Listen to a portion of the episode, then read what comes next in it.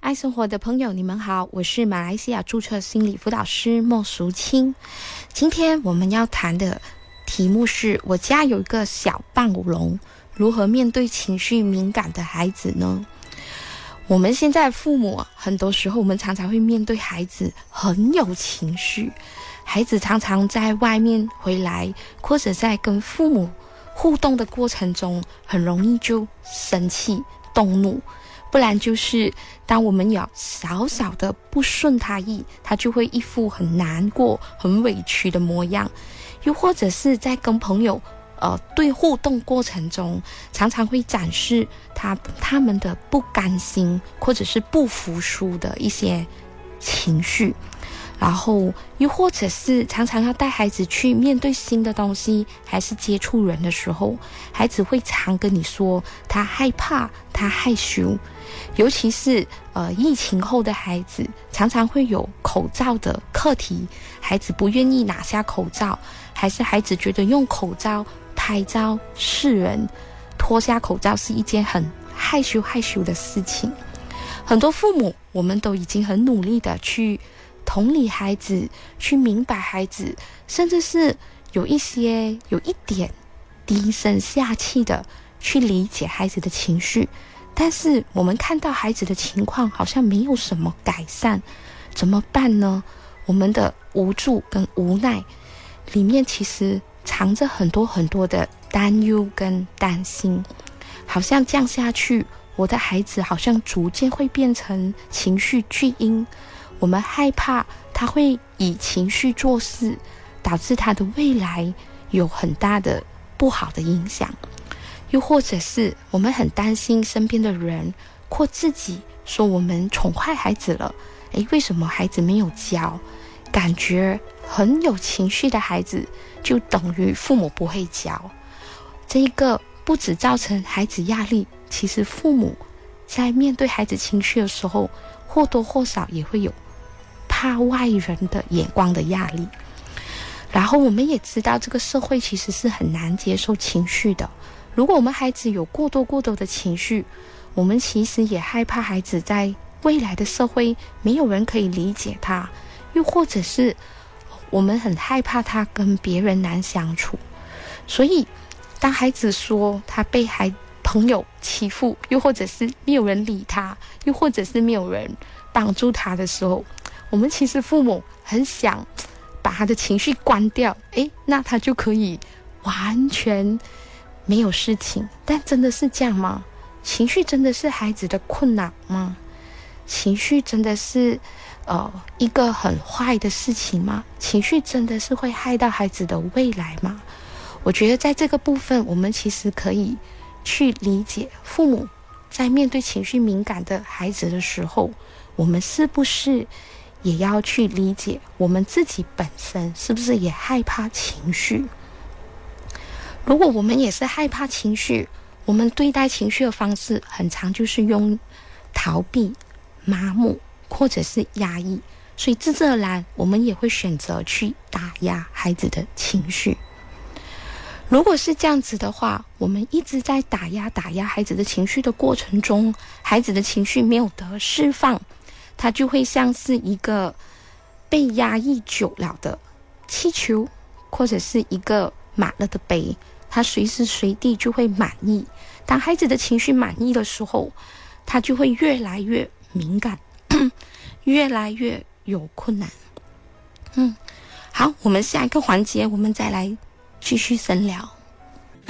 因为喜欢自己的生活才会变好，而不是生活变好了以后才喜欢自己。让我们一起回归生活本质，慢活、乐活，享受生活，爱生活。大家好，我是萨提尔学会的注册辅导师莫淑清。这个环节，我们来谈一谈，什么原因导导致孩子的情绪会过于敏感呢？诶，我觉得我们在谈这件事的时候，我们需要理解几件事情，就是一个人呐，或者是一个孩子，他是怎么样接受外在的讯息的。我们很常就是通过眼睛、耳朵、鼻子、舌头、身体跟我们的意念，我们用这几个感官去理解这个世界或者这个环境的人事物，到底在发生什么事情。所以有些孩子在呃脑部发育不太成熟的时候，他的感官是会比他的想法来的强烈的。换个方式说，如果孩子在接触一些比较刺激性的环境，导致他的眼睛、耳朵、鼻子或者是身体不太舒服的话，那他对外在的事物就会更容易敏感。我再举一个例子，好像有一些孩子，当你跟他说话大声一点，他就会展现出非常害怕的模样，因为你的那一个高声音可能会刺激到孩子，让孩子直接引发那个害怕的情绪。又或者有一些孩子在很吵闹的环境底下，他们就更容易的烦躁，甚至是会激烈的大喊或者是大叫。诶，其实这些孩子都可以展现出，或者是我们可以大概可以猜出，这些孩子是感官敏感的孩子。所以，因为感官敏感引起身体的不舒服，那他的情绪就会容易急躁跟波动。好，情绪其实本身它没有对和错，情绪本身的产生就是我这个人跟环境的人事物的一个关系。换个说法，就是我在接触的人、环境，甚至是我想到的事情，我引起的情绪，其实是要告诉我我们这两个人之间的关系。所以，如果你的孩子在有很多情绪的时候，父母。或者是可以停一停，我们来看看孩子跟这个环境他的关系到底是什么。我们要想知道孩子跟环境的关系，那我们就可以通过他的情绪。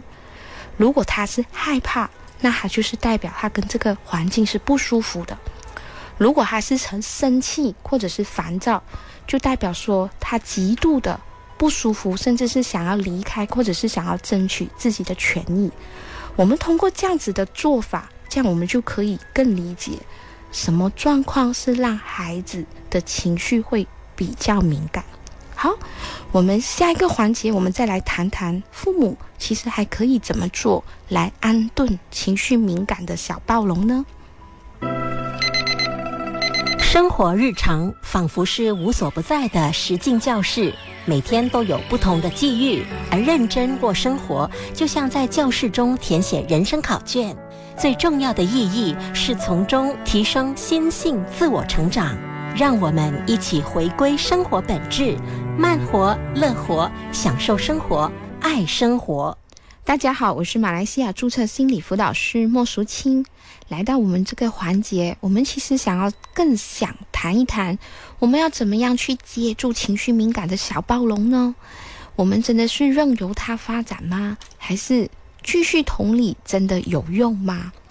我相信很多父母在每做一件事情的时候，尤其是关系到孩子，我们总是会问自己千百个问题，因为我们都一直害怕自己会做错，我们害怕我们现在的做错。会导致孩子的未来不好，这真是养儿一百，常有九十九，这是非常正常跟自然的事情。哎，话回到这里，情绪敏感的第一件事，我们可以怎么做？其实首要的是父母本身也要接受自己是有情绪的，我们要理解情绪是一个很正常的过程。我孩子，我的另一半都是会有情绪的，只是。在这个情绪的发生的时候，我们身为一个家庭的合作系统，我们要怎么样彼此接住彼此的情绪？不只是我们去单方面的接住孩子的情绪，我们也要让孩子理解我们的情绪，这是非常重要的一点。好，我记得我在讲座的时候，曾经有一个孩子很难过的告诉我说，他常常觉得很难过，因为。他的父母常常不理他的要求。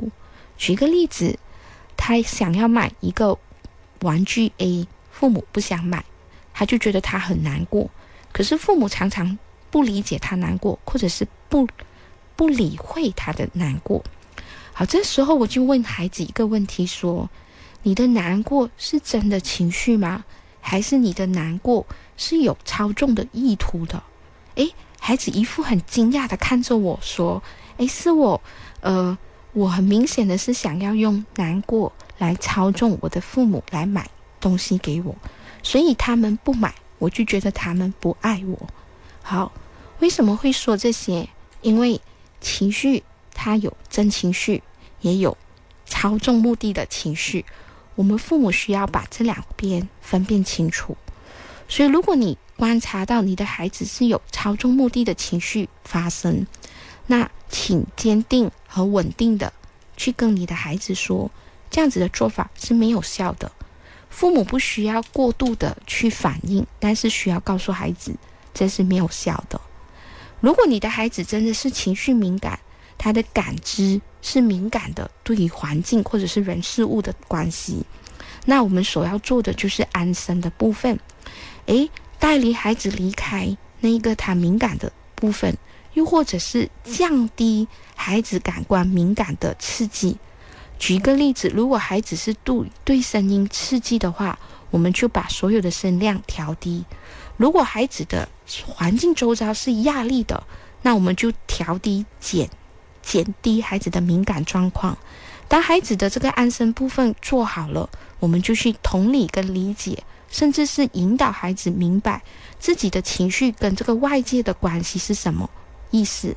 我们要做的是让孩子学会调节情绪，而不是压抑打压情绪。好，我们在接下来的环境环节，我们再继续深聊。